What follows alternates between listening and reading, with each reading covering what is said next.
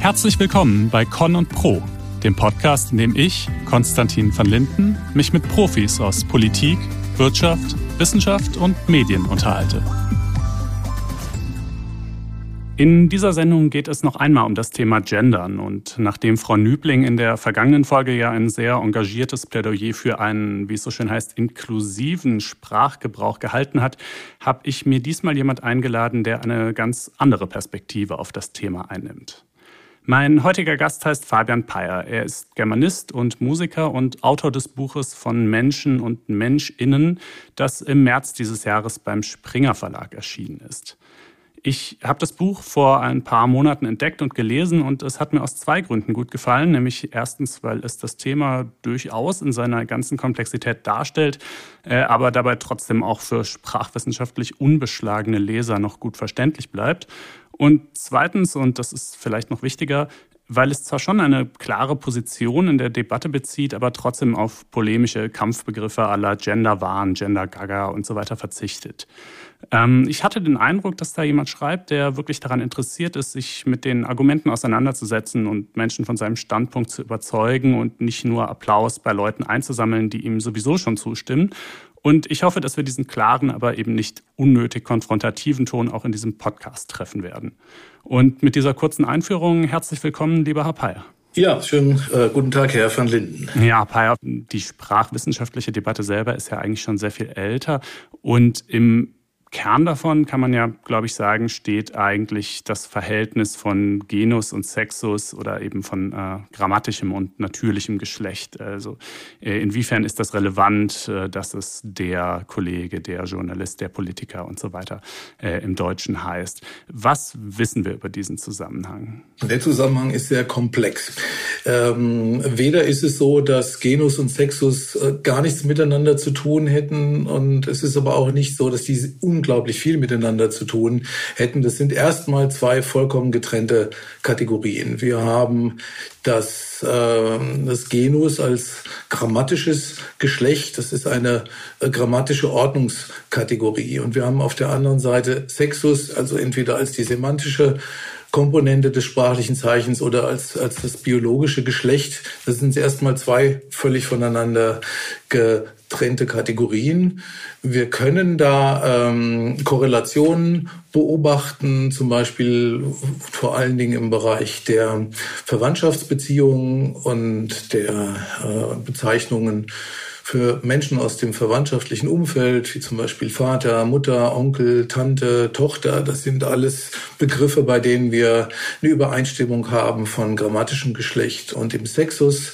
Aber es gibt auch viele Wörter, wo die Sprache und die Geschlechtlichkeit der bezeichneten Personen komplett getrennte Wege gehen. Ich weise nur auf das Wort Menschin, der Mensch für den ist jetzt keine, für dieses Wort gibt es keine weibliche Variante, höchstens in meinem Buchtitel.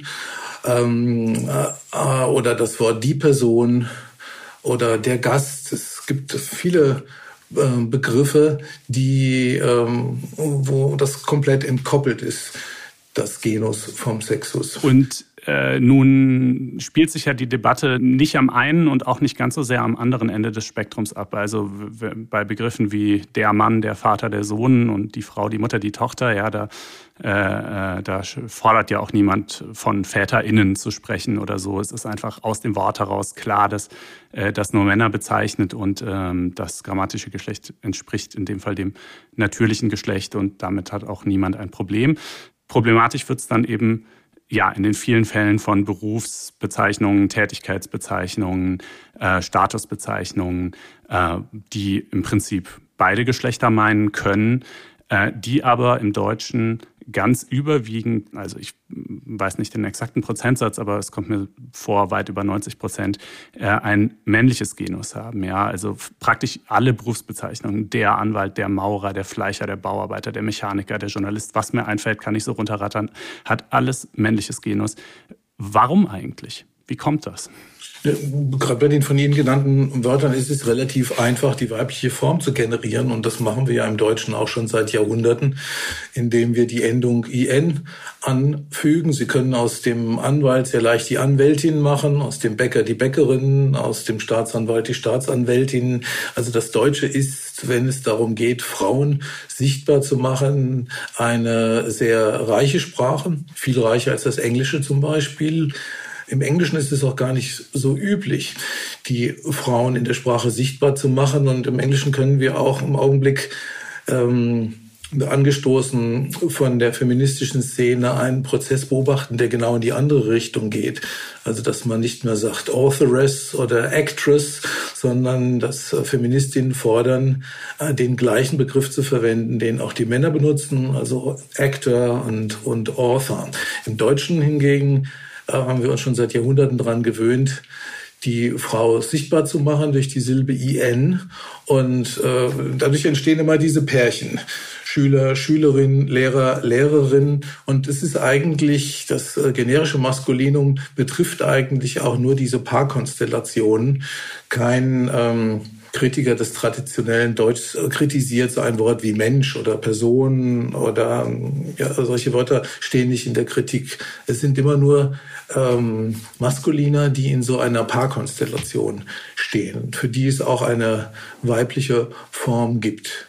Und die stehen zunehmend in der Kritik. Äh, ja, aber nochmal zurück zu meiner Frage. Die Tatsache, dass die allermeisten Berufsbezeichnungen, Tätigkeitsbezeichnungen und so weiter männliches Genus haben, äh, in der Grundform. Natürlich kann man es angleichen, natürlich kann man aus der Schüler die Schülerin machen, aus der Politiker die Politikerin machen und so weiter, aber in der Grundform haben sie ein männliches Genus.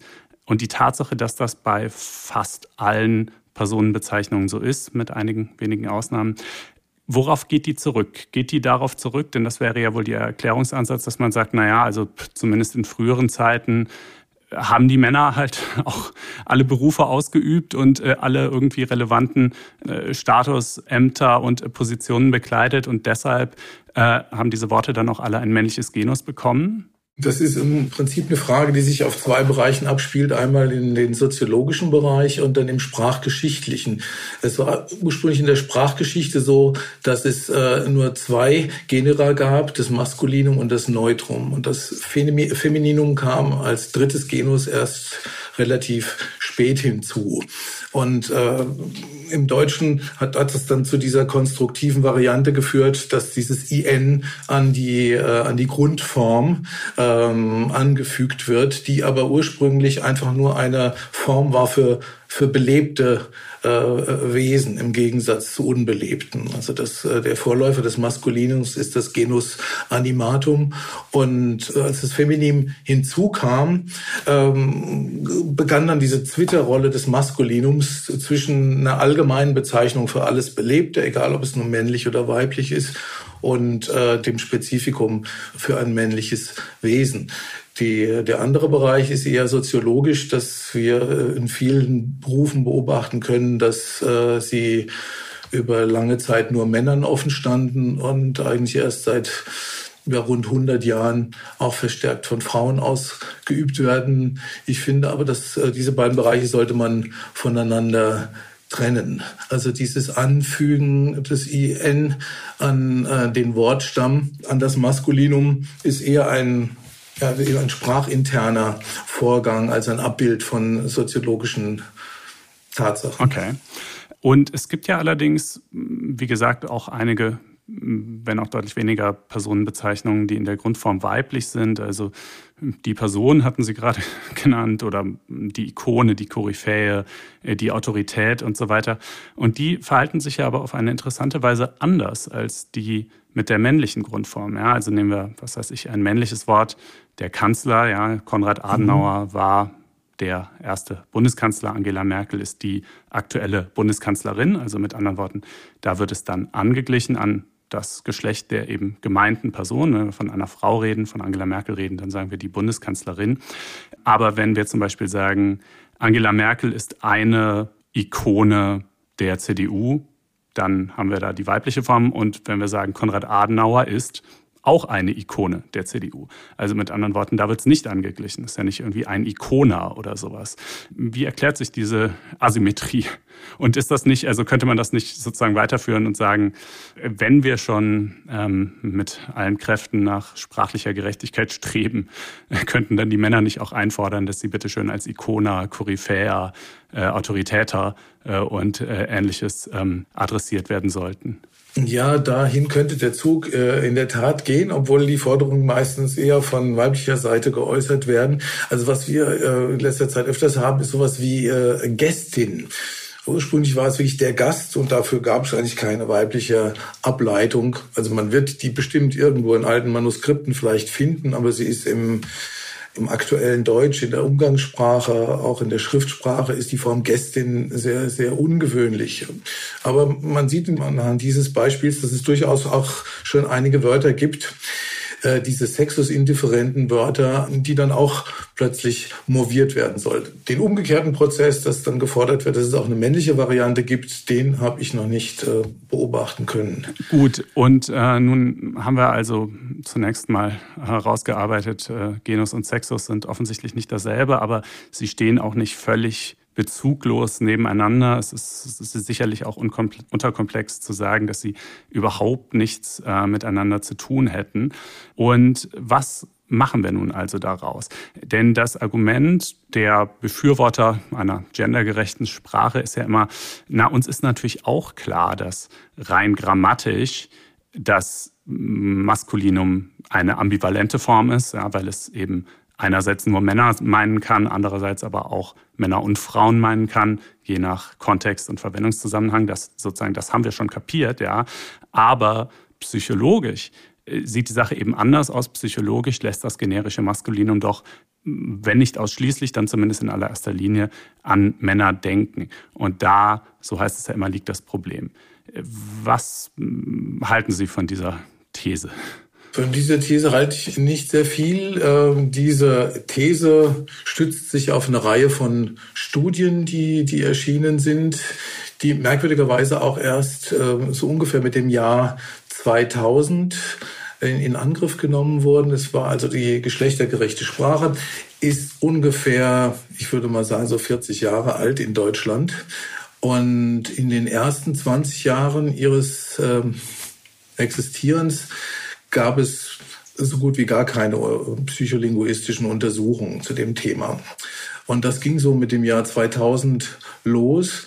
Dort wurden dann äh, Studien durchgeführt, die, ähm, wo man versuchte herauszufinden, woran Rezipienten denken, wenn sie ein generisches Maskulinum hören. Dieses, äh, diese Studien kranken aber alle daran, dass ähm, dort ein Mangel an sprachwissenschaftlicher Expertise zu beobachten ist. Die meisten wurden von Psychologinnen ähm, durchgeführt und man merkt richtig, dass also ein paar grundsätzliche sprachwissenschaftliche äh, Skills in dem Zusammenhang fehlen. Also besonders die Unterscheidung zwischen spezifischem Maskulinum und generischem Maskulinum. Das Maskulinum ist im Deutschen mehrdeutig, kann auf alle Menschen ungeachtet ihres Geschlechts referieren, aber eben auch spezifisch auf einen Mann. Und in diesen Studien wird das ähm, generische Maskulinum oft aus dem Kontext herausgerissen, der für sein generisches Funktionieren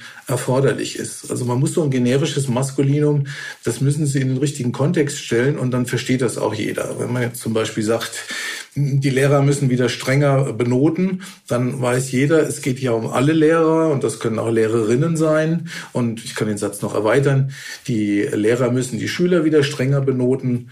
Dann habe ich zweimal äh, die Situation, dass Männer und Frauen gleichzeitig angesprochen sind. Da wissen wir, der Kontext stellt klar, wir haben hier ein generisches Maskulinum. Wenn ich aber sage, der Lehrer Franz Petersen geht in diesem Jahr in Rente, äh, in Pension, dann ähm, ist es klar, dass es ein spezifisches Maskulinum ist. Und das wird in diesen Studien oft äh, durcheinander geschmissen, weshalb die Aussagekraft dieser Studien wirklich nicht besonders groß ist. Hinzu kommt auch noch, dass die oft mit äh, erschreckend wenig Probanden durchgeführt wurden.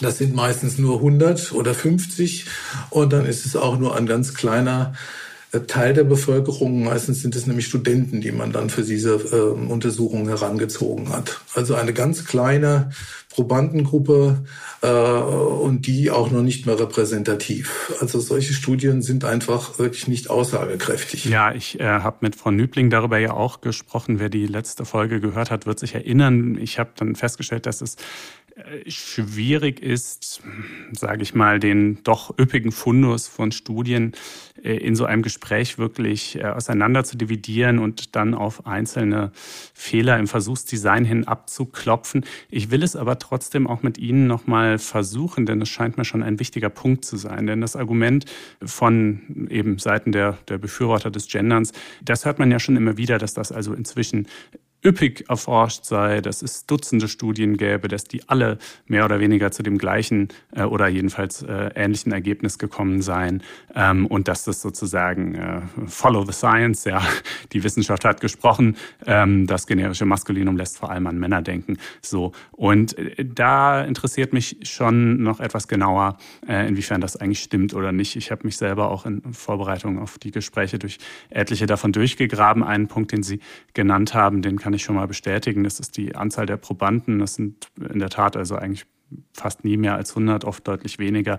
Äh, es sind in aller Regel Studenten. Es sind zumindest teilweise, es geht dann leider nicht so ganz klar aus den äh, Papern hervor, aber zumindest teilweise bekommen die Credit Points für ihre Teilnahme an den Studien, was nahelegen würde, dass es also auch äh, Studenten der Psycholinguistik oder eines artverwandten Lehrstuhls sind, deren Sprachgebrauch ja natürlich noch mal weniger repräsentativ für die Allgemeinheit sein dürfte.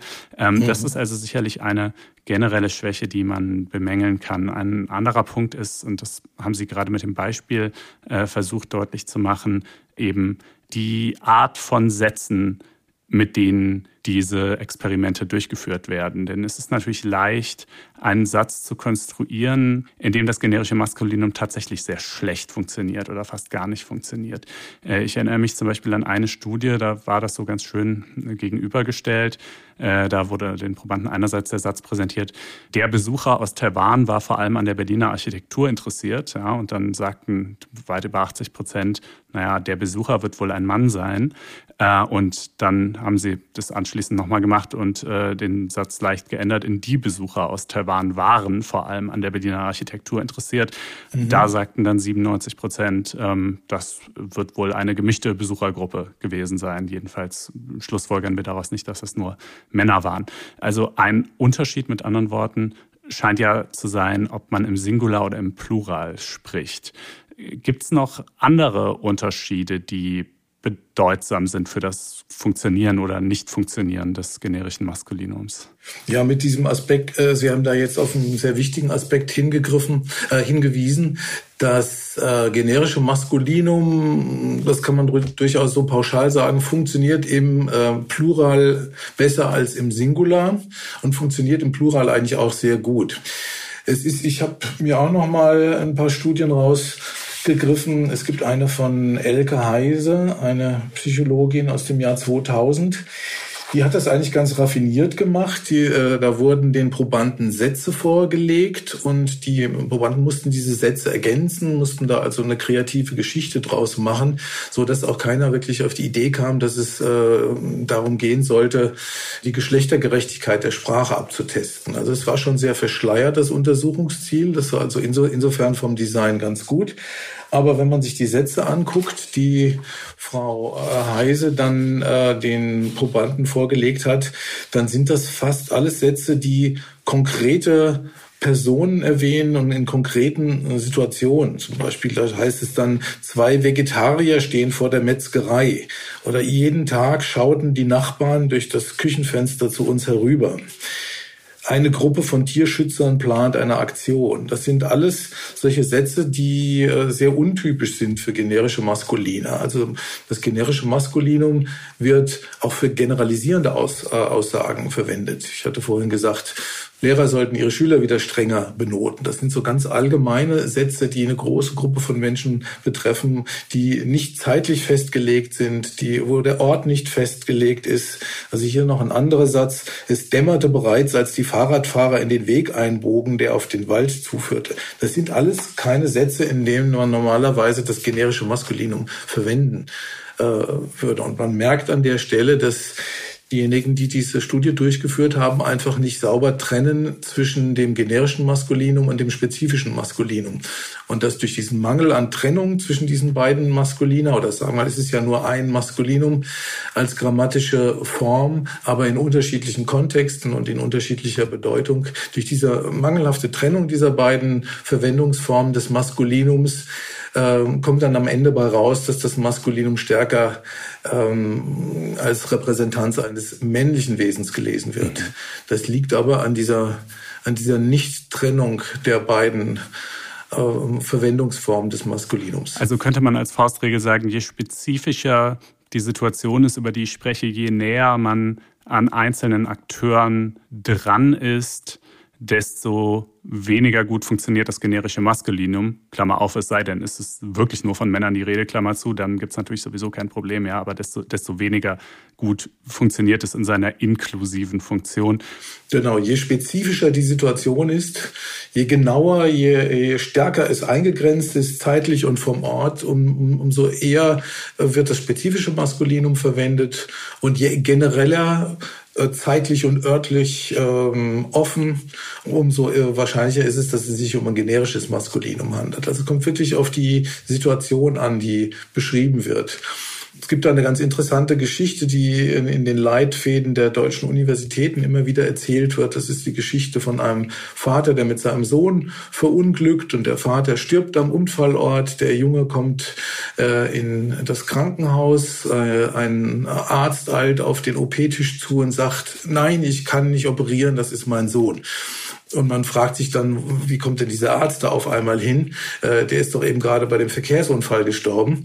Äh, der Clou an dieser Geschichte soll dann sein, dass dieser Arzt eine Ärztin ist. Also das ist ein Musterbeispiel dafür, dass spezifisches Maskulinum und generisches Maskulinum verwechselt oder vertauscht werden. An dieser Stelle gehört natürlich ein spezifisches äh, Genus. Da hätte man sagen müssen, eine Ärztin eilte an den OP-Tisch und sagte, ich kann nicht operieren, das ist mein Sohn. Mhm. Also das ist ein sehr schönes Beispiel für die Vermengung dieser beiden Verwendungsformen des Maskulinums in diesen Studien. Ja, ich finde es auch lustig, dass ausgerechnet dieser Satz oder diese Kurzgeschichte äh, so häufig auftaucht, denn ein schlechteres Beispiel hätte man sich eigentlich wirklich kaum ausdenken können. Also die Kategorie Geschlecht ist so hochgradig relevant in der Geschichte. Es geht um eine einzelne Person, äh, von der da gesprochen wird. Äh, dass da das generische Maskulinum nicht in Anführungsstrichen funktioniert, ist völlig klar und auch überhaupt nicht überraschend. Und diese Kurzgeschichte beweist auch einfach nichts, weil das eben ein Kontext ist, in dem im Alltag auch niemand das generische Maskulinum verwenden würde. Aber, und dann, um dann vielleicht nochmal ein bisschen äh, Advocatus Diaboli zu spielen, bei den anderen Beispielen, die Sie eben genannt haben, eine Gruppe von Umweltschützern plante eine Protestaktion, die Fahrradfahrer bogen auf den Waldweg ein und so diese Kategorie von Aussage. Also weiß ich nicht, das, äh, da scheint mir das jetzt nicht so mit Händen zu greifen, dass das absurd wäre oder dass das niemand machen würde, dass da niemand das generische Maskulinum äh, verwenden würde in einem solchen solchen Fall. Ähm, und wenn sich also doch trotzdem auch, zumindest in einzelnen Studien, für solche Beispiele Evidenz für einen Male Bias finden, also für eine präferenziell männliche Interpretation des Satzes, heißt das dann nicht vielleicht schon, dass das diesen Male Bias doch gibt, äh, dass er vielleicht nicht so stark ist, wie gerne behauptet wird, aber dass er schon existiert? Im Grunde genommen kommen in, äh, bei diesen Studien diese ganzen Faktoren zusammen, die wir schon erwähnt haben. Äh, die Probandenanzahl, die Art der Probanden, die Art der Sätze. Äh, also man muss das in der Gesamtheit sehen. Also man muss auch noch hinzufügen, dass die statistischen Unterschiede äh, oft nur sehr gering sind. Das ist also nicht so, dass dann die gendergerechten Varianten mit Beidnennung oder mit, mit, mit Binnen-I zu einem sprunghaften Anstieg an weiblicher Repräsentanz äh, geführt haben. Also es ist, äh, man muss es einfach so in der Summe sehen, so diese verschiedenen äh, Faktoren. Es ist also wirklich auch für einen Statistiker, der würde jetzt nicht sagen, das ist jetzt eindeutig und eine klare Situation, die wir hier haben, sondern es sind oft nur sehr geringe ähm, Unterschiede in den Zahlen. Also das kommt auch noch hinzu, dass es also nie so einen gigantischen Ausschlag gibt. Plötzlich denken alle an Frauen, plötzlich denken alle nur an Männer. Also es sind minimale Werte. Also insofern äh, sind diese Studien mit Vorsicht zu genießen. Letzten Endes geht es ja auch um die anspruchsvolle Frage, was denken Menschen, wenn sie Texte hören? Und äh, dafür haben wir, das müssen wir einfach auch einräumen, noch kein passendes Messinstrument. Und äh, jetzt auch mit bildgebenden Verfahren würden wir da wahrscheinlich auch wenig weiterkommen. Es ist einfach sehr schwer, in so einem Bereich wirklich zu validen Ergebnissen zu kommen und wirklich dann am, am Ende des Tages eindeutig zu sagen, diese und diese grammatische Form äh, führt zu einer äh, Überrepräsentanz von Männern oder von Frauen. Mhm. Hm, ich versuche die Frage nochmal anders äh, zu formulieren. Wenn es eine Alternative zum generischen Maskulinum gäbe, die ohne all die grammatischen Verwerfungen und stilistischen Verunzierungen auskäme, die mit der Gendersprache leider oft einhergehen und auf die wir dann gleich gerne noch näher eingehen können. Würden Sie sagen, dann sollte man diese alternative Form auch gebrauchen? Ich habe sie noch nicht entdeckt. Man muss schon einräumen, dass das generische Maskulinum als sprachliche Lösung nicht hundertprozentig ideal ist. Also wir haben eine Situation, eine, eine mehrdeutige Situation, die durch den Kontext geklärt werden muss. Das ist grundsätzlich in der Sprache kein Problem. Wir haben in der Sprache oft Mehrdeutigkeiten nehmen wir das Wort Hahn. Das kann der Gockelhahn sein oder der Wasserhahn. Und der, der Kontext sorgt dafür, dass wir wissen, welche Art von Hahn gemeint ist. So was Ähnliches passiert beim Maskulinum eigentlich auch. Ähm, wir haben eine mehrdeutige Form und die Bedeutung spezifisch oder generisch wird durch den Kontext geklärt. Wenn es da eine Alternative gäbe, eine neutrale Form, ähm, hätte ich nichts dagegen einzuwenden. Also ich finde nur die Vorschläge, die von Gendersprachenbefürwortern erarbeitet wurden, einfach noch nicht überzeugend sie führen einfach dazu, dass die Sprache unheimlich kompliziert wird und, und spröde und bürokratisch und, und, und künstlich. Es ist, ähm, es ist auch sehr hilfreich, wenn eine Sprache ein Mittel zur Verfügung hat, Sexus indifferent zu formulieren.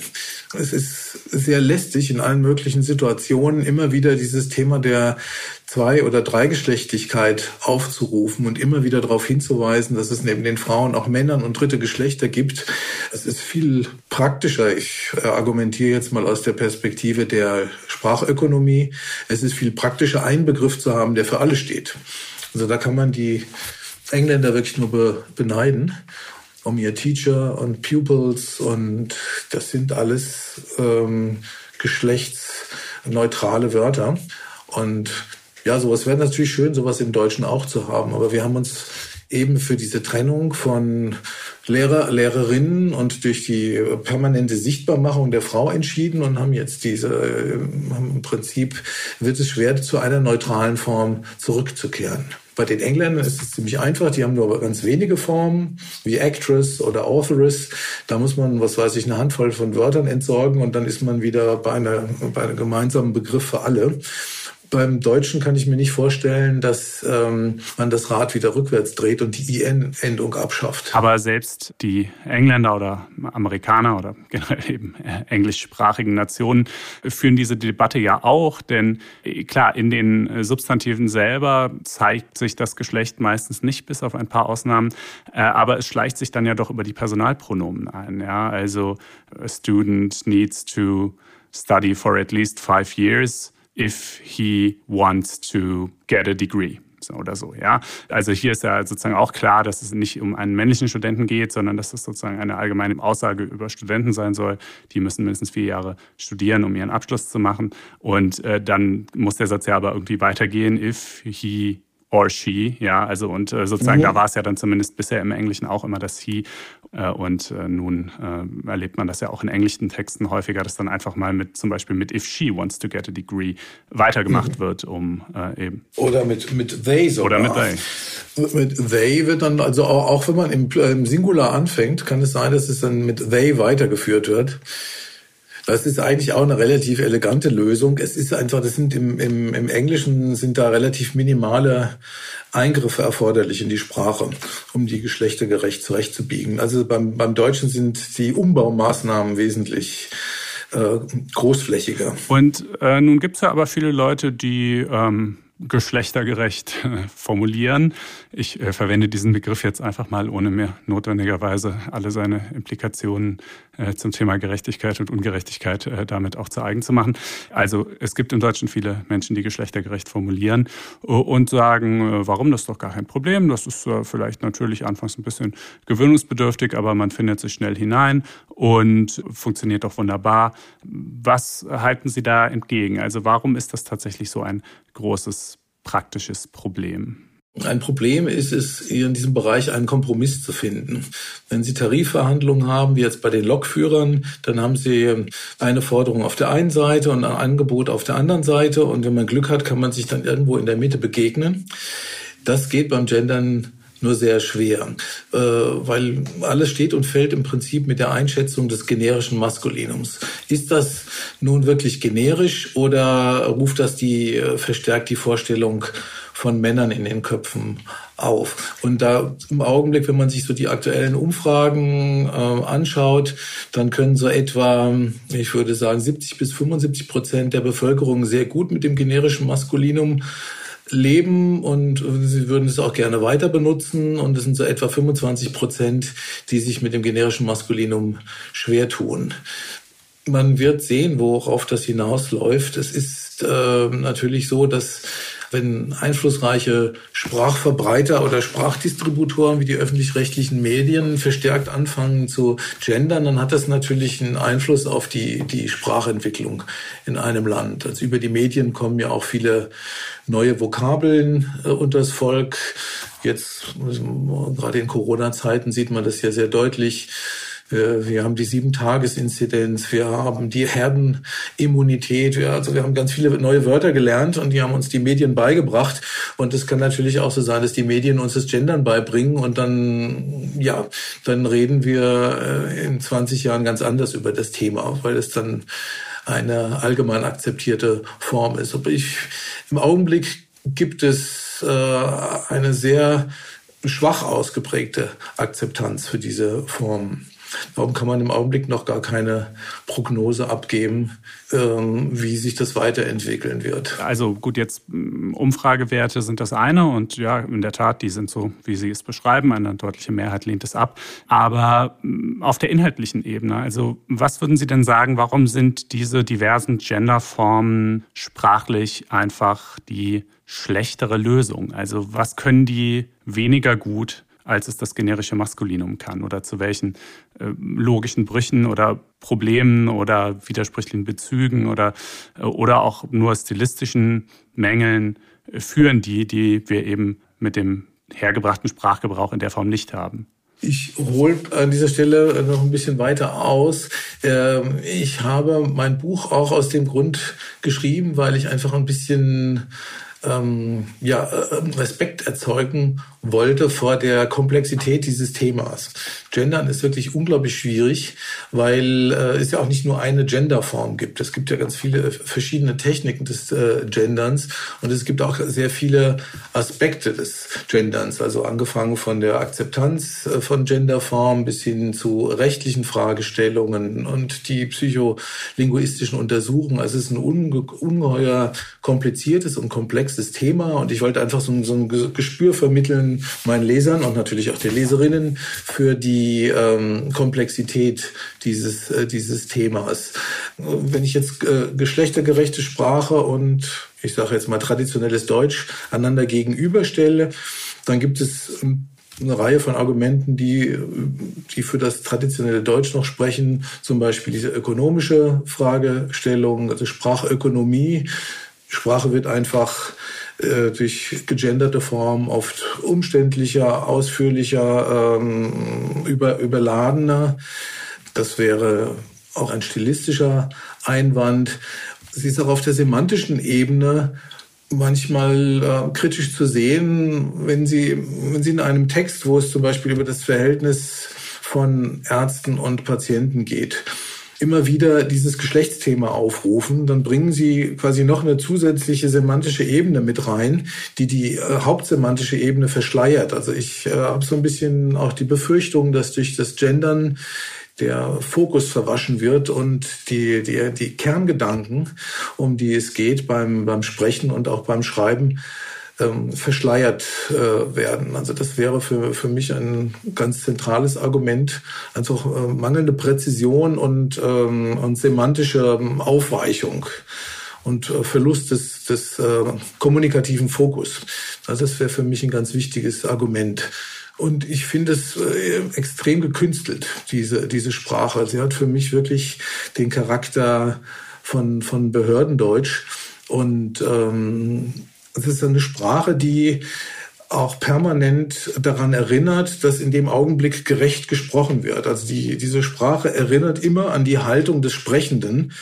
Und ähm, das ist ja auch eine unheimlich lästige Geschichte, wenn während einer Kommunikation, wo es eigentlich um die kommunikativen Inhalte geht, der Sprechende immer wieder darauf hinweist, dass er sich politisch korrekt verhält. Also es, es führt für mich einfach immer wieder vom Kern weg, vom Kern der Aussage, vom Kern der Kommunikation und auf Ebenen, die äh, damit überhaupt nichts zu tun haben. Ja, Sie haben da in Ihrem Buch äh, ein ganz, äh, wie ich äh, finde, schlagendes Beispiel. Das ist ein Dialog aus äh, dem Theaterstück Gott von Ferdinand von Schirach. Da geht es in diesem Theaterstück um die Frage, in welchen Situationen Sterbehilfe durch Ärzte erlaubt sein sollte oder nicht. Äh, und ich erlaube mir mal hier zwei Redebeiträge aus diesem Theaterstück äh, vorzulesen, nachdem sie gegendert wurden. Also Keller, Mitglied des Ethikrats, fragt, wird sich das Bild des Arztes oder der Ärztin in der Öffentlichkeit verändern, wenn er seinen Patient, er oder sie, pardon, seinen PatientInnen auf deren Wunsch ein todbringendes Mittel verschreibt? Und dann der medizinische Sachverständige antwortet, natürlich.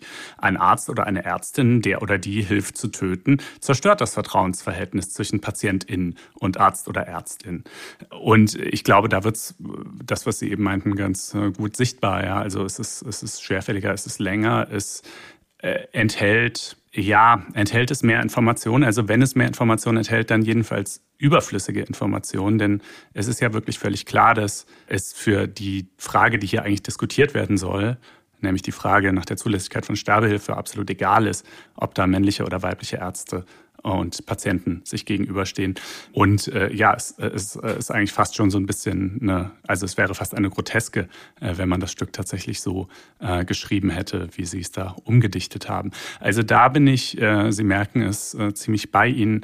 Äh, bei einem anderen Punkt, weiß ich es noch nicht so genau, bin ich mir selber etwas unschlüssig. Sie haben gesagt, Ihnen kommt das so schwerfällig vor und es trat außerdem immer noch, es führt immer noch so diese Zusatzebene in die Kommunikation ein, dass derjenige, der gendert, quasi zwischen den Zeilen immer zu verstehen gibt, äh, sieh mal her, was ich für ein anständiger, integrer Mensch bin, ja, und äh, ach, wenn du das nicht tust, dann bist du das wohl nicht. Aber äh, könnte das nicht auch einfach nur ein Effekt dieser Übergangsphase sein? Also wenn wir jetzt einfach alle seit äh, Kindestagen gelernt hätten zu gendern und das sozusagen für uns so normal wäre, wie eben tatsächlich das generische Maskulinum für uns normal ist. Glauben Sie, dass man dann immer noch dieses Störgefühl hätte oder ähm, würde sich das dann damit erledigen? Ja, der Mensch ist ein flexibles Wesen und kann sich letzten Endes an alles gewöhnen. Also ich denke, wenn jemand damit groß wird, dann wird äh, diese Ebene der moralischen, also der Demonstration der eigenen äh, moralischen Haltung wahrscheinlich irgendwann mal komplett verblassen und keine Rolle mehr spielen.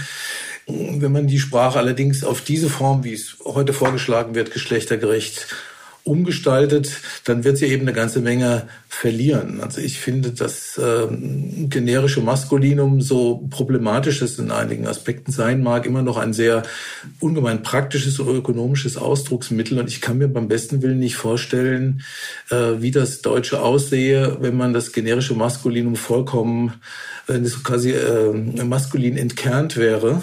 Ich kann mir das nicht vorstellen, das vor allen Dingen in der Konsequenz durchzuziehen. Es gibt ja auch viele zusammengesetzte Hauptwörter, Komposita wie äh, Bürgersteig oder, oder Forschertum.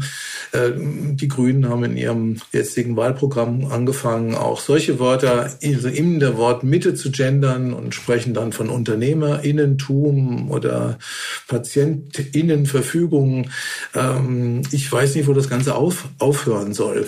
Oder dass man dann kommt man irgendwann mal an den Punkt, wo man sagt, naja, dieses generische Maskulinum, das lassen wir jetzt mal so stehen, das ist nicht so schlimm, aber das andere muss weg.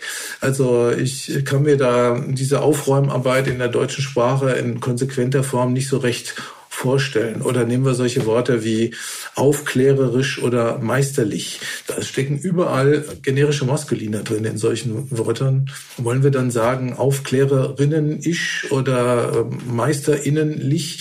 Also ähm, wie gesagt, das wird, das wird ein, ein, ein Großprojekt, die deutsche Sprache komplett vom generischen Maskulinum zu reinigen. Und ich sage mir, wenn man an viele Stellen gar nicht Hand anlegen würde, warum gelingt es einem dann nicht, das in einem größeren Kontext zu akzeptieren, zu sagen, es ist jetzt nicht das Gelbe vom Ei, aber wir wissen doch alle, was gemeint ist. Ja, die Schwierigkeit, das durchzuhalten, konnte man beispielsweise, da ist es mir kürzlich, also ich, es fällt mir ständig auf, aber das ist jetzt das jüngste Beispiel in meiner Erinnerung, ganz schön bei dem äh, Kanzler Triell beobachten. Das war äh, wohlgemerkt äh, dasjenige bei RTL. Das liegt jetzt ein paar Tage zurück, als wir diese Folge aufnehmen, wird noch ein paar Tage mehr zurückliegen, wenn sie dann veröffentlicht wird. Aber jedenfalls, da ging es eben auch unter anderem um das Thema Gendern, gendergerechte Sprache und äh, Annalena Baerbock, wie man äh, ahnen wird, äh, hat sich natürlich dafür ausgesprochen und hat aber selber in ihrem Plädoyer für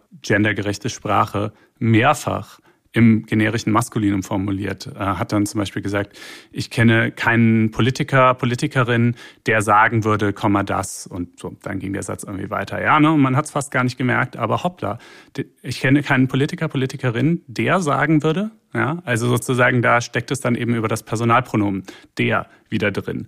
Ähm, und in der Art gab es noch einige weitere Beispiele in, in ihrem äh, Redebeitrag dort und, und gibt es natürlich Legionen von Beispielen, äh, wenn man einfach mal sich äh, ja eben auch teilweise sogar Gender-Ratgeber oder ähnliches anschaut, die es manchmal auch nicht äh, bis zur letzten Konsequenz durchziehen. Jetzt könnte man aber natürlich auch sagen, naja gut, okay, vielleicht ist es irgendwie schwierig, äh, ist in 100 Prozent der Fälle durchzuhalten, aber Sprache ist ja sonst auch nicht, also ist ja sonst auch keine Forderung, die wir an Sprache stellen, dass sie 100% konsistent sein müsste. Es gibt alles Mögliche. Es gibt unregelmäßige Verben. Es gibt die komischsten Wörter, die sich irgendwie total irregulär verhalten. Äh, und so ist das halt. Und insofern ist ja auch nicht schlimm, wenn wir es nicht immer hinkriegen, aber wir können es doch trotzdem versuchen.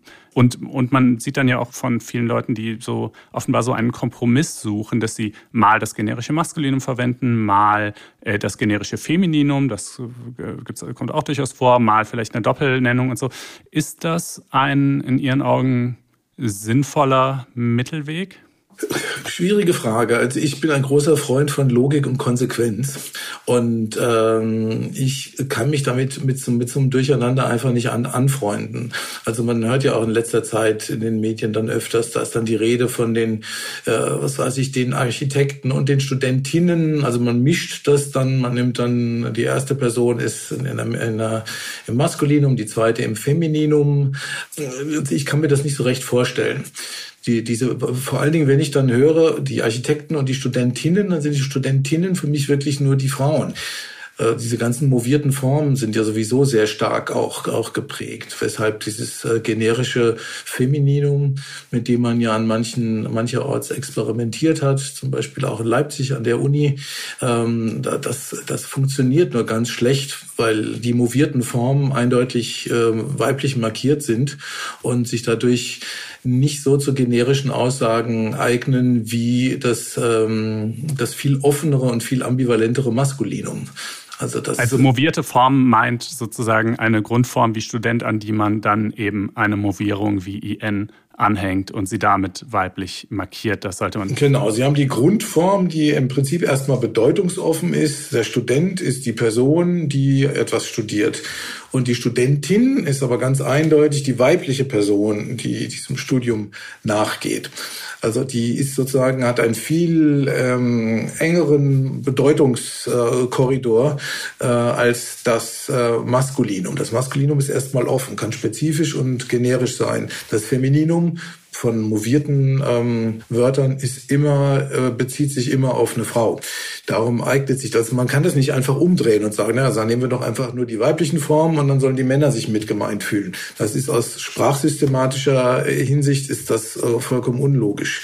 Ist das, äh, pardon, äh, da muss ich kurz dazwischen äh, fragen, ist das tatsächlich so? Also natürlich wirkt es erstmal so, weil wir alle daran gewöhnt sind, dass äh, feminine Formen eben dann wirklich explizit nur Frauen äh, meinen, wenn man Studentinnen sagt, sagt, ja, dann ist das sozusagen eben unser Verständnis, dass wirklich nur eine Gruppe von weiblichen Studenten dasteht. Aber das wäre ja nun zunächst mal Gewöhnung. Aber gibt es auch, also wenn wir alle damit aufgewachsen wären, dass, dass man eben Studentinnen sagt, wenn man, wenn man eine Gruppe von äh, entweder von nur von Frauen oder von gemischtgeschlechtlichen Studenten meint, dann, dann hätten wir uns daran da wahrscheinlich genauso gewöhnt, wie, wie wir es jetzt eben umgekehrt mit Studenten getan haben.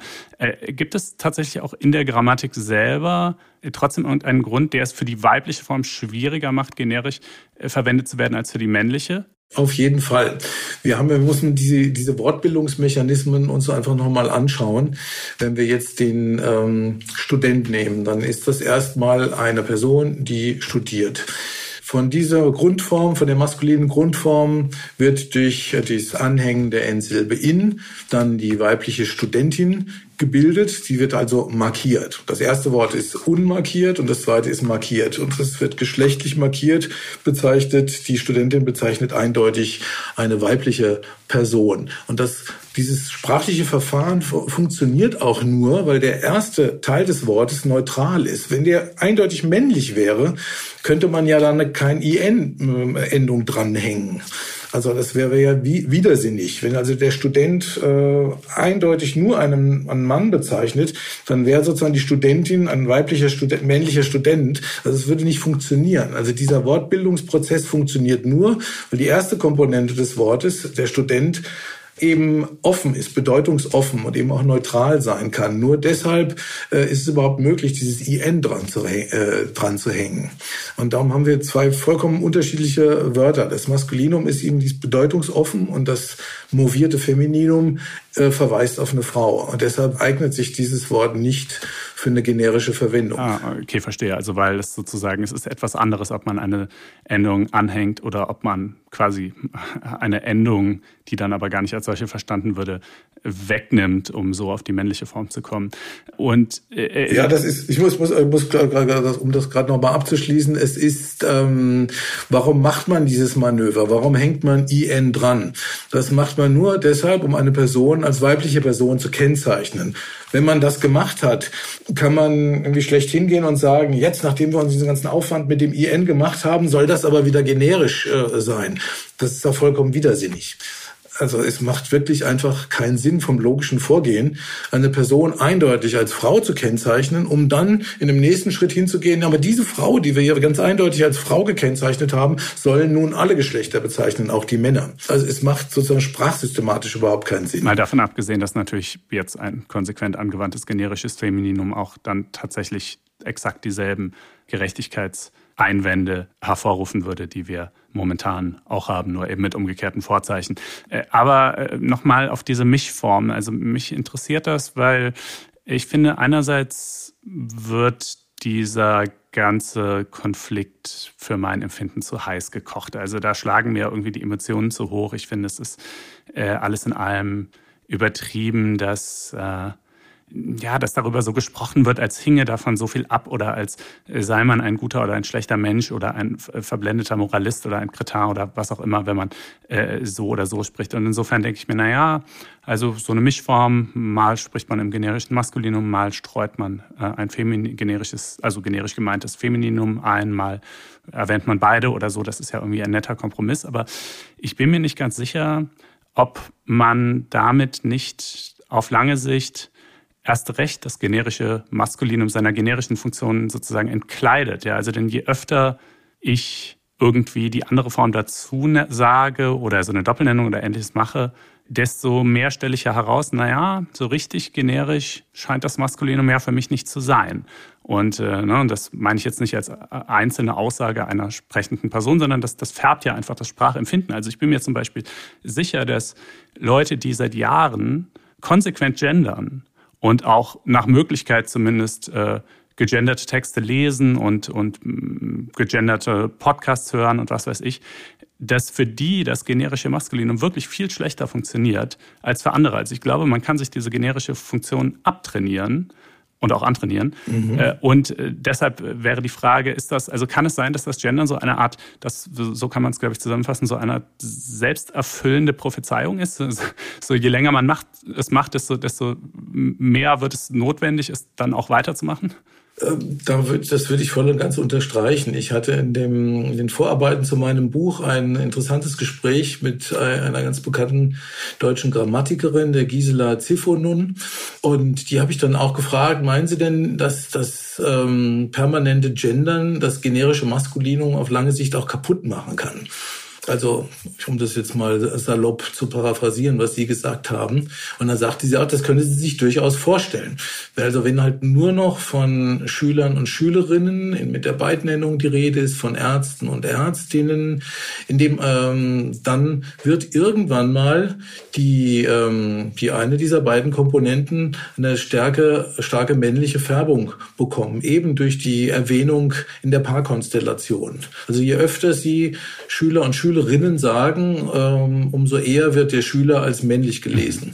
Und das kann mit der Zeit wirklich dazu führen, dass generische Formen nicht mehr verstanden werden oder, oder noch weniger akzeptiert werden als, als heute. Aber das wäre dann ein, ein Lernvorgang wie ja wie alles was mit Sprache zusammenhängt also man das sind ja alles Sprachkonventionen und Sprachprozesse und Lernprozesse die über manchmal Jahrzehnte manchmal über Jahrhunderte laufen es ist auf jeden Fall zu erwarten, dass wenn gegenderte Sprache zunimmt, dass das äh, generische Maskulinum ähm, seine Generizität verlieren wird. Und äh, da würden ja wahrscheinlich die Befürworter des Genders sagen, ja wunderbar, sehr schön, dann sind wir ja auf dem richtigen Weg. Und sie würden auch sagen und tun das regelmäßig, diese ganze Kritik sei so ein, ja, also erstens so ein, von so einem Besitzstandswaren geprägt und zweitens sei sie blind für die Wahrheit, dass Sprache sich ja nun ständig verändern würde. Und letzteres kann man ja auch nicht bestreiten. Natürlich verändert Sprache sich ständig. Man muss nur mal einen Roman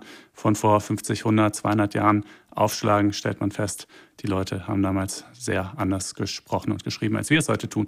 Und insofern äh, seien sozusagen all diese Bedenken, die wir hier formulieren, äh, äh, die habe man früher auch schon gegenüber tausend anderen Veränderungen gehört. Und äh, heute würden wir völlig selbstverständlich Begriffe gebrauchen, die vielleicht in ihrer Anfangsphase auch erstmal skeptisch beäugt wurden. Was ist da was dran oder, oder eher weniger? Ah, das ist auch wieder ähm, eine sehr komplexe Frage, die komplexe Antworten erfordert. Es ist, ähm, Sie können natürlich beobachten, wenn Sie, wenn Sie schauen, wer, äh, in welchem Lager wird Gendern befürwortet und in welchem Lager wird ähm, Gendern eher kritisch gesehen, dann können Sie das dem, ich sag mal, dem linken und dem rechten Lager zuweisen. Und äh, dann ist es natürlich für die progressive Seite leicht, der konservativen Seite vorzuhalten, sie würde sich dem Sprachwandel entgegenstemmen und das äh, wäre sozusagen der generellen konservativen Haltung geschuldet und man wolle sich nicht verändern. Und aber ich glaube, diese Diskussion um die Gendersprache sollte man nicht entlang dieser Achsen links oder rechts oder konservativ oder fortschrittlich führen, sondern eher die, die, die Frage der Funktionalität. Funktioniert das wirklich? Bringt das wirklich was? Ähm, machen wir die Sprache nicht unnötig kompliziert durch diese Umbaumaßnahmen. Also ich würde das eher auf so eine pragmatische Ebene versuchen.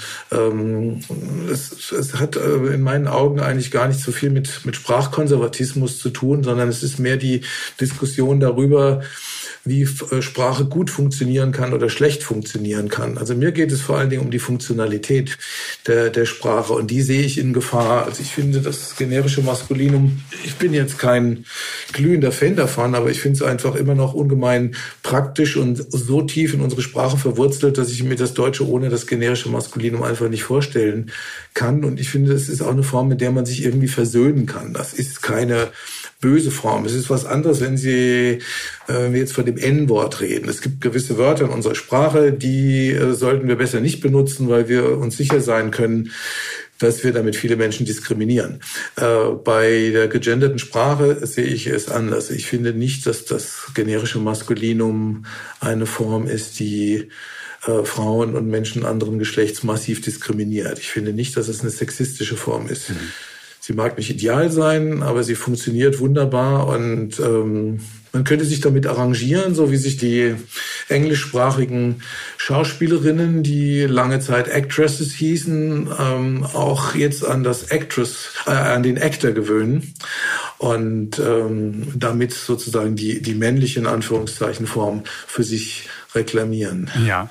Das wäre auch ein Lernprozess. Also man könnte sich auch so wie man von vielen heute verlangt, sie mögen sich doch mit Gender-Sternchen und Gender äh, Gap und Binnen-I und solchen Dingen äh, anfreunden, äh, so könnte man sich durchaus auch anfreunden mit dem generischen Maskulinum und würde damit der Gleichberechtigung der Frauen keinerlei Schaden zufügen. Ja, das äh, führt direkt äh, zu meiner nächsten Frage, ähm, äh, der Gleichberechtigung keinerlei Schaden zufügen. Denn bisher haben wir ja nur über sozusagen die Effekte innerhalb der Sprache selber gesprochen. Also was, äh, welche grammatischen äh, Regeln äh, obwalten da und welche psychologischen Effekte hat das. Und äh, nehmen wir selbst, also unterstellen wir mal, es gibt einen Mail-Bias. Zumindest in manchen Verwendungszusammenhängen ist es in Klammer auf, in denen das generische Maskulinum aber schon tatsächlich auch verwendet wird, Klammer zu. Ja, also natürlich ist immer einfach Zusammenhänge zu erfinden, in denen es keiner gebraucht, so wie in dieser Kurzgeschichte mit dem, mit dem Arzt vorhin. Ja.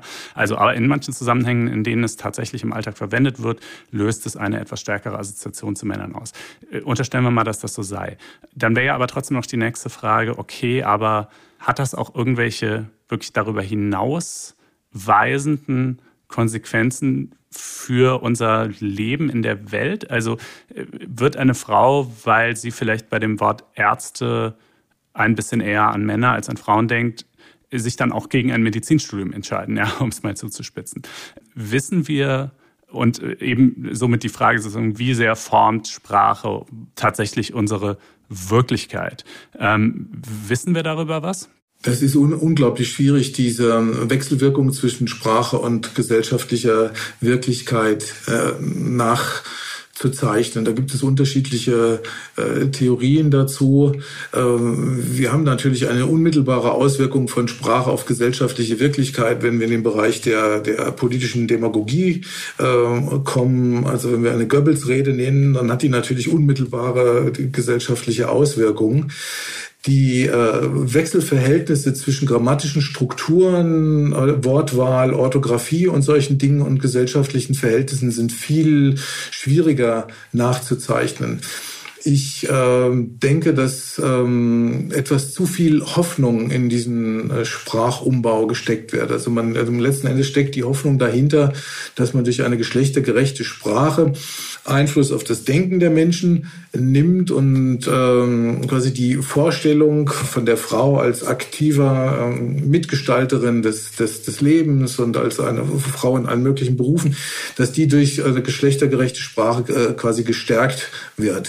Aber es gibt keine wissenschaftlichen Forschungen, die so eine Korrelation zwischen Grammatik, Sprachwahl, Wortwahl und, ähm, und gesellschaftlicher Wirklichkeit wirklich nachweisen und eindeutig festlegen. Es gibt diese psycholinguistischen Untersuchungen, aber über die hatten wir ja am Anfang gesprochen. Die Aussagekraft ist jetzt nicht so hoch. Also ich kann die, die Motivation der Befürworter der geschlechtergerechten Sprache kann ich gut verstehen. Äh, aber ich glaube, dass sie auf das falsche Pferd setzen und dass sie sich zu viel davon versprechen. Ja, das ist ganz interessant. Also auch in der Literatur oder so, 1984 äh, beispielsweise, das wird zwar immer zitiert als, als Beispiel für einen Überwachungsstaat, äh, was es natürlich auch ist, aber äh, ein Motiv des Buches ist ja auch, dass die Sprache extrem reguliert ist. Und natürlich ist die Idee in dem Fall, dass die Sprache sozusagen auch ja, in, in dieser Dystopie eben als, als Macht- und Herrschaftsinstrument genutzt wird und sozusagen indem man die Sprache der Menschen beschneidet, beschneidet man ihre Freiheit im Denken und Handeln und hält sie äh, irgendwie als brave Untertanen. Und also diese Vorstellung, dass Sprache sehr reale Auswirkungen hat auf unser Denken und Handeln, die, die ist ja irgendwie verbreitet und, und uralt. Ähm, und es ist natürlich, wie Sie sagen, jetzt man, man, man kann einfach kein Experiment designen, was sozusagen so eine so komplexe Variable wie die gesellschaftliche Stellung der Frau als, als, als abhängige Variable nimmt und, und, äh, und äh, dann versucht da irgendwie gegenzurechnen, wie viel jetzt der Anteil an, an Doppelnennungen daran irgendwie ausmacht. Aber es gibt ja schon so äh, Untersuchungen, die sich zum Beispiel den Bereich der Stellenanschreibungen anschauen. Äh, da kann man es ja so vielleicht halbwegs isolieren. Äh, und ich meine, da sei es doch schon so, dass irgendwie angeblich zumindest Frauen sich dann eher für qualifiziert halten und sich eher bewerben und auch eher genommen werden, wenn die Stellenausschreibung eben geschlechtsneutral äh, formuliert ist. Äh, täusche ich mich da oder, oder ist das so? Da hätte ich auch überhaupt kein Problem mit, weil wir im Prinzip da wieder die Situation haben, wir haben eine, äh, es geht um eine konkrete Person. Es wird für einen konkreten Job eine konkrete Person gesucht in dem äh, Fall habe ich überhaupt nichts dagegen, wenn das gegendert wird. Ähm, am liebsten ist mir die Schrägstrich-Variante, wenn man dann wirklich sagt, äh, Mechaniker Schrägstrich in für das Unternehmen XY gesucht. Äh, ich finde, man kann in diesem Bereich durchaus die, die, die beiden Formen aufrufen. Wir haben das ja auch in der Anrede, wenn wir eine Gruppe anreden und die setzen sich aus, aus Männern und Frauen zusammen, sagen wir auch, meine sehr geehrte Damen und Herren, das ist eine konkrete Situation, wo ich als konkreter Mensch konkrete andere Menschen anrede und, und adressiere und in, in so einer Situation steht es außer Frage, dass man auch die einzelnen Personen erwähnt, also die einzelnen Geschlechter. Also mit und mit äh, Stellenanzeigen sehe ich das äh, sehe ich das ähnlich. Ich sehe die auch relativ unproblematisch. Das ist jetzt keine Textform, die durch das Gendern massiv an Verständlichkeit leiden würde. Ja, und in der Tat ist es ja dort, das muss man vielleicht dazu sagen, inzwischen auch längst die Norm. Also es sind ja tatsächlich äh, so gut wie alle Stellenanzeigen gegendert. Gut, ich äh, glaube, wir nähern uns, äh, ich weiß nicht, ich will nicht sagen der Lösung des Problems.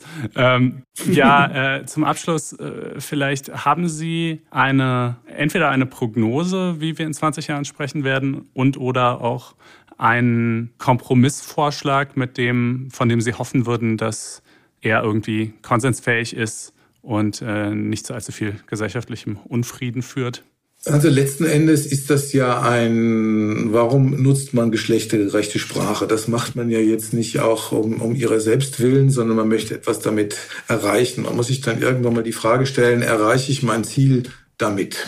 Also das mm, nehmen wir mal, gehen wir mal davon aus, dass wir eine geschlechtergerechte Gesellschaft wollen und dass wir die Gleichberechtigung damit vorantreiben wollen. Da müsste man sich ab einem bestimmten Punkt dann die Frage stellen, erreiche ich mit der Nutzung der geschlechtergerechten Sprache dieses Ziel oder vergraulich viele Mitstreiter, die eigentlich genau meiner Meinung sind, die genau wie ich der Überzeugung sind, dass äh, die Unternehmen dafür sorgen müssen, dass die äh, Beruf und Familie besser vereinbar sind, die ähm, der Staat, dafür sorgen müsste, dass Frauen nicht immer äh, oder dominant in prekären Beschäftigungsverhältnissen arbeiten oder einen Halbtagsjob. All diese Dinge, diese ganzen ähm, Projekte, Projekte, die im Bereich der Gleichstellung und der Gleichberechtigung noch anzugehen sind. Ähm, da muss man sich die Frage stellen, hilft mir dabei die geschlechtergerechte Sprache oder vergraulich ähm, eventuelle Mitkämpfer damit? Also das kann passieren, dass irgendwann mal der Punkt kommt, wo die sagen, irgendwie wir, wir stoßen auf so viel Widerstand, äh, wir, wir lösen so viel Aggression aus durch unsere Sprachumbauprogramm. Äh, das, das war nicht unser Ziel. Das wollten wir. Wir wollten die Leute nicht vergraulen, sondern wir wollten, ja, wir wollten die Sprache gerechter machen. Also es könnte sein, dass es zu einem Umlenken kommt und das merkt man in einigen Bereichen Bereichen auch schon. Also man hat gemerkt, dass äh, gerade solche Formen mit dem Genderstern und der Gender-Sprechpause bei viel, sehr vielen Leuten Aggressionen auslösen. Und die Süddeutsche Zeitung hatte gesagt, nee, das machen wir nicht. Wir gendern zwar, aber wir benutzen softere Formen. Also wir versuchen dann Formen zu verwenden, die auf weniger Widerstand stoßen. Also das kann sein, dass man die weitere Entwicklung der gendergerechten Sprache äh, sich eben auch ein bisschen an der Akzeptanz der für unterschiedlichen Formen orientieren wird. Ja, wunderbar. Äh, ansonsten wie es genau sein wird, das äh, wissen wir alle nicht. Vor 20 Jahren hätte vermutlich auch niemand spekuliert, dass äh, das damalige Nischenphänomen Gendersprache mal den Stellenwert und Verbreitungsgrad haben würde, den es heute aktuell hat. In diesem Sinne, Herr Peyer, ich glaube, wir haben es so ganz gut dargestellt und ähm, nach den beiden Gesprächen mit Ihnen und mit Frau Nübling können sich die Hörer und Hörerinnen äh, dann ja gerne selber ein Urteil bilden, welche Position sie nun überzeugender finden. Und äh, mein alleiniger Appell in der Sache wäre tatsächlich der zu sagen, äh, Leute, sprecht, äh, wie euch der Schnabel gewachsen ist, aber macht das Thema nicht größer, als es sein muss. Es gibt wahrlich wichtigere Probleme in diesem Land und auf dieser Welt. In diesem Sinne, vielen Dank äh, für die Unterhaltung, lieber Herr Peyer. Ja, vielen Dank für, für das Gespräch, für die Einladung zum Gespräch. Äh, Finde ich sehr interessant. Also Ihrem Schlusswort kann ich mich anschließen. Es gibt wirklich ganz große Baustellen, die wir in den nächsten Jahrzehnten vor uns haben. Nicht zuletzt das Thema Klimawandel. Ähm, und äh, vor diesem Hintergrund, äh, man sollte das vielleicht ab und zu mal wieder in Relation dazu setzen, zu den wirklich drängenden Fragen der Zeit äh, und vielleicht von, diesem, von dieser Sprachebene wieder ein bisschen wegkommen, mehr zu den Inhalten. Wunderbar. Vielen Dank.